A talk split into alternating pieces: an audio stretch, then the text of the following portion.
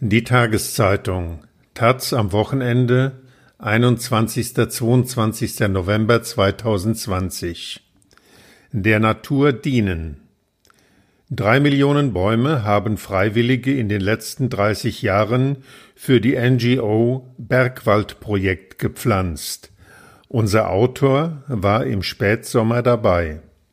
Von Boris Messing so düster und dramatisch wie in Werner Herzogs Film Agiere der Zorn Gottes ist es nicht. Dort quälen sich Menschen, einer hinter dem andern, einen Pfad in den Anden hinauf, schweres Gepäck auf den Rücken und Hellebarden in den Händen. Dazu die Stimme Klaus Kinskis, der ein paar düstere Worte aus dem Off sagt. Endzeitstimmung, Weltuntergang. In den bayerischen Alpen dagegen wird gelacht, als zwanzig Freiwillige einen Pfad des Ettaler Bergs hochstapfen, um dorthin zu gelangen, wo sie ihre Baumsetzlinge pflanzen sollen.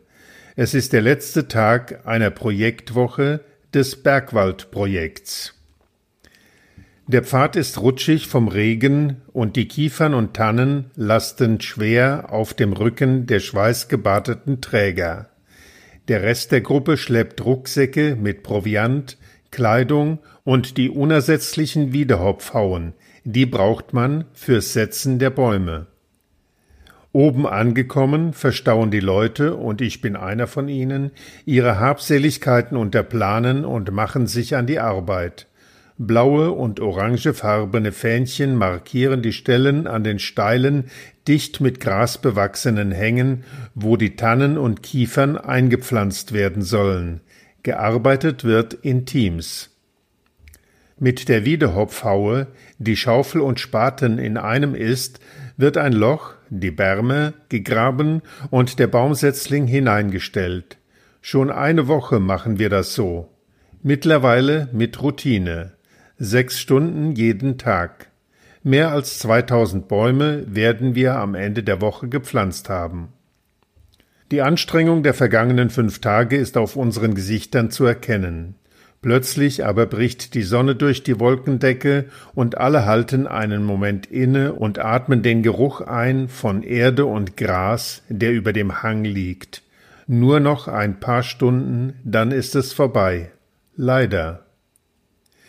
Organisiert wird die Aktion vom Bergwaldprojekt, einer NGO, die sich seit 1987 dem Naturschutz widmet. Gegründet wurde sie von dem Greenpeace-Aktivisten Wolfgang Lobeck und dem Schweizer Förster Renato Ruf. Wenige Jahre später kam das Projekt auch nach Deutschland. Ziel der NGO ist der Erhalt und die Pflege des Waldes, vor allem des Bergwaldes und der Kulturlandschaften. Bäume pflanzen, Steige bauen, Moore vernässen. Ziel ist es aber auch, Menschen mit unterschiedlichen Lebensstilen und Berufen, jung, alt, naiv, skeptisch, zusammenzuführen, damit sie gemeinsam etwas schaffen und ins Gespräch kommen. Denn da ist bei vielen dieser Wunsch, der Zerstörung des Planeten entgegenzuwirken. Dass das Baumwaldprojekt immer größer wird, ist ein Zeichen. Ein noch deutlicheres Zeichen aber sind die zunehmend heftiger werdenden Proteste gegen die Abholzung von Wäldern, auch in Deutschland, wie etwa im Hambacher oder Dannenröder Forst. Natur ist mehr wert als Braunkohle und Autobahnen und ein 300 Jahre alter Wald ist mehr wert als jung gepflanzte Bäumchen. Aber die Setzlinge sind unser Anfang. Etwa 120 Projektwochen werden im Jahr veranstaltet. Seit 1991 drei Millionen Bäume gepflanzt. Das ist auch notwendig, denn 285.000 Hektar, eine Fläche größer als das Saarland, müssten allein in Deutschland wieder aufgeforstet werden, um die Schäden der vergangenen Jahre wettzumachen. Der Wald ist wichtig für uns und den Planeten, als Luftfilter und Kohlenstoffspeicher, Erholungsort und Baumateriallieferant, als Schutz gegen Erosion, Hochwasser, Trockenheit, Steinschlag, Lawinen.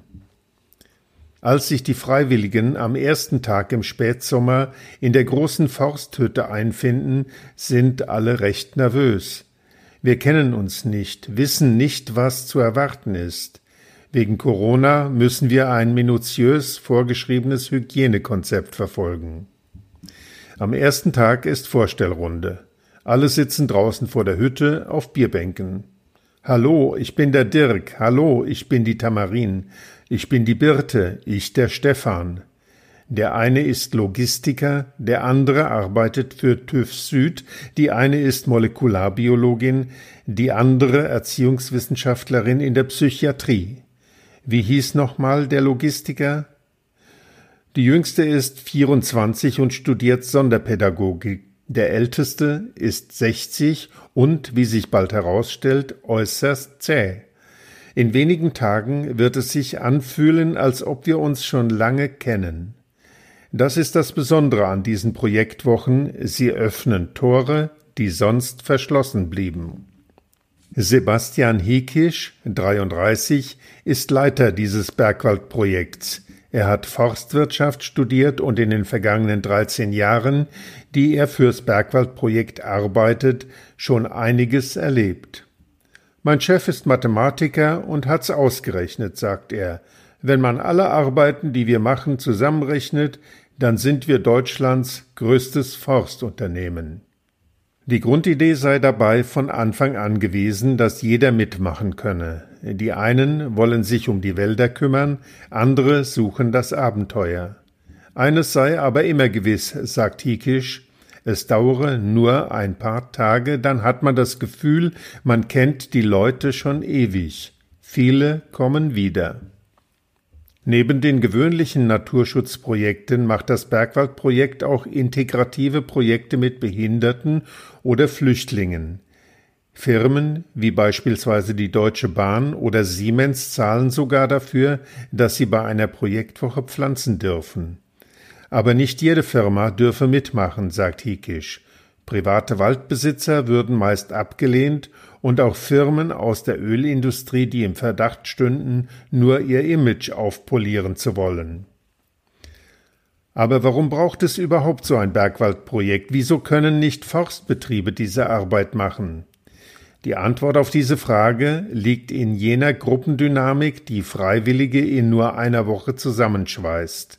Alle sind sofort per Du, Hierarchien gibt es keine. Nach dem ersten gemeinsamen Arbeitstag identifizieren sich alle rasch mit der Sache. Die Arbeit ist anstrengend, aber man ist den ganzen Tag im Wald, sieht, was man getan hat. Vor und nach der Arbeit muss das Geschirr gespült und abgetrocknet werden. Streit darüber, wer was macht, gibt es keinen. Gekocht wird von einem Berliner Pärchen vegetarisch und vegan. Diese Harmonie, bestätigt Hikisch, erlebe er sehr oft bei einem Bergwaldprojekt. Mit der Harmonie geht meist eine hohe Motivation einher. Darum arbeiten die Forstbetriebe auch gerne mit dem Bergwaldprojekt zusammen. Die lokalen Forstbetriebe, die das Bergwaldprojekt für ihre Pflanzungen bezahlen, kostet das genauso viel, wie sie es kosten würde, eine Gruppe professioneller Baumarbeiter aus Osteuropa einzustellen. Aber, so die Erfahrung der NGO, die Freiwilligen arbeiteten meist viel akkurater und mit mehr Liebe. Auch müssen die Freiwilligen nicht ihren Lebensunterhalt mit der Arbeit verdienen. Die Profis dagegen würden oft nachlässig pflanzen, weil es ihnen mehr ums Geld als um die Sache gehe. Mit einer geschätzten Quote von 90 Prozent der Bäume, die auch nach der Pflanzung heranwachsen, liegt das Bergwaldprojekt weit über dem Durchschnitt einer als erfolgreich geltenden Pflanzung. Die Woche ist vorbei, gerade jetzt, wo man den Rhythmus und die Leute kennt. Das frühe Aufstehen und Frühstücken, das Bäume pflanzen bis in den späten Nachmittag, die gemeinsamen Mahlzeiten am Berg und am Abendtisch wo es auf einmal lebendiger zugeht. Und spät abends, wenn die meisten bereits im Bett sind, sitzt der eine oder andere noch bei einem Bier im Freien vor der Hütte und lässt sich vom Rauschen des Flusses tragen. Auch ich sitze am letzten Abend da. Ich lausche dem Wasser. und ich entscheide mich, im nächsten Jahr wiederzukommen.